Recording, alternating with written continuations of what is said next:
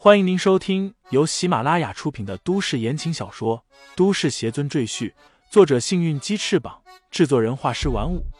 感兴趣的朋友，请看主页，点亮我的关注，点亮你的夜空。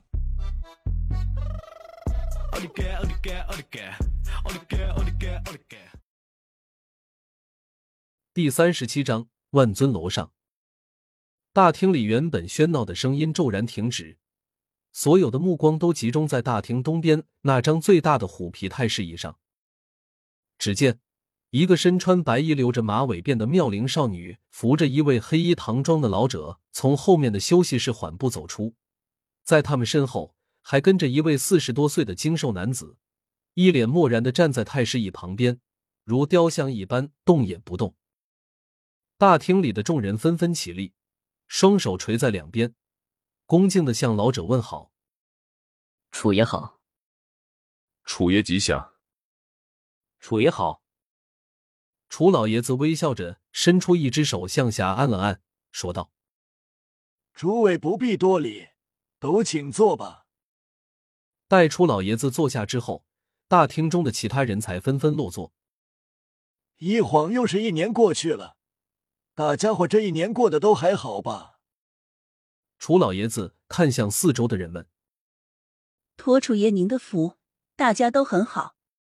在楚老爷子右手位置，一位三十多岁的美艳贵妇起身向楚老爷子说道：“此贵妇叫于黛月，乃是楚家的大管家，底下人都尊称她为月姐。”阿月，我听说下南的赵家今天也派人过来参加我们的盛会，人在哪里啊？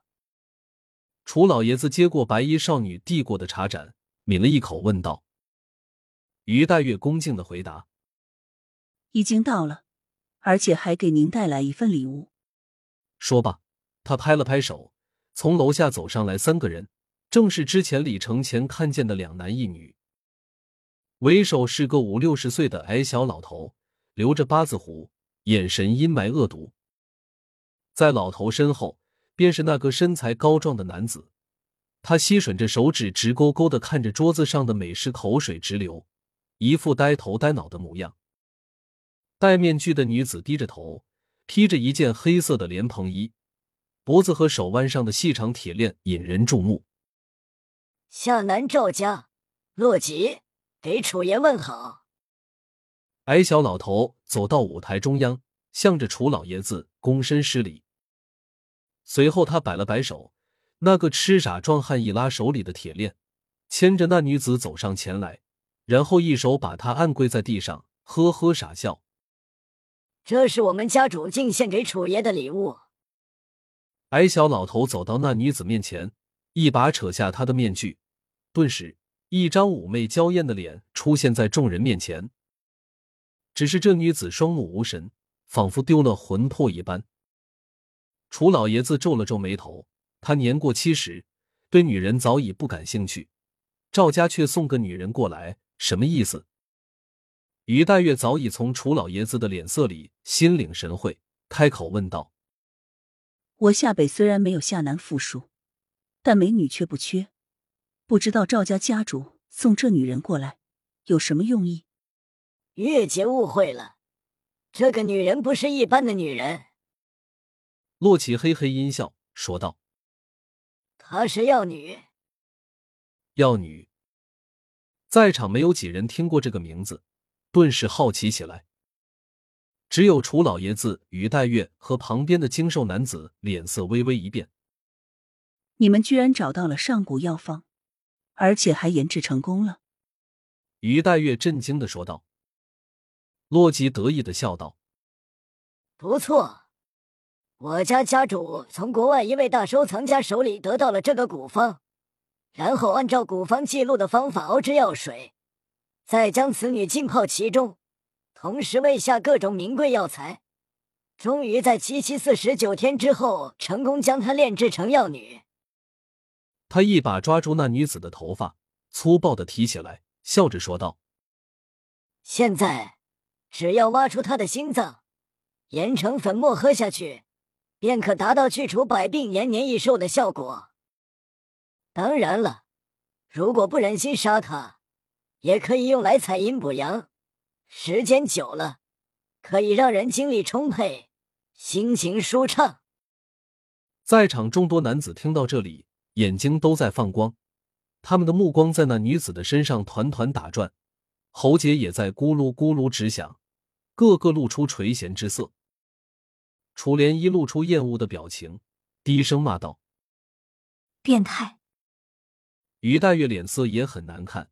她也是女人，这家伙把女人当成玩物，甚至是药品，她心里也是极其愤怒的。可是，这是人家送来楚老爷子的礼物，他无权过问，只能低着头听候楚老爷子的安排。赵家家主实在太客气了，竟然送来这么珍贵的礼物。洛吉啊，你帮我带个话，回头我让阿月代替我拜访赵家家主。同时，我也希望赵家家主可以来我下北做客，我楚北和定当扫堂欢迎。洛吉弯下身子，恭敬的说道：“小的一定带到。至于这个药你吗，对我没什么用处，心意我领了，人还是带回去吧。”楚老爷子摆摆手，于黛月和楚莲依齐齐在心里松了口气。洛吉似乎早已料到楚老爷子不会接受药女，他嘿嘿一笑，说道：“送出去的礼物哪有再带回去的道理？不如这样吧，我现场拍卖这个药女，所得的善款全都捐给炎夏慈善总会，大家同意吗？”在场没人敢回话，都看向位于主位上的楚老爷子。随便你们吧。楚老爷子懒得管这些闲事，随口说道。下面那些男人顿时兴高采烈起来，迫不及待喊出一个个数字。这些人不差钱，但都明白一个道理：身体是享乐的本钱，健康比什么都重要。而且这女人如此漂亮，带回去暖床也是个不错的选择。有朝一日玩够了，吃了她的心脏，还能延年益寿。何乐而不为？于黛月沉着脸看着眼前这一幕，心里又是悲凉又是愤怒。岳阿姨，我要阻止这些混蛋！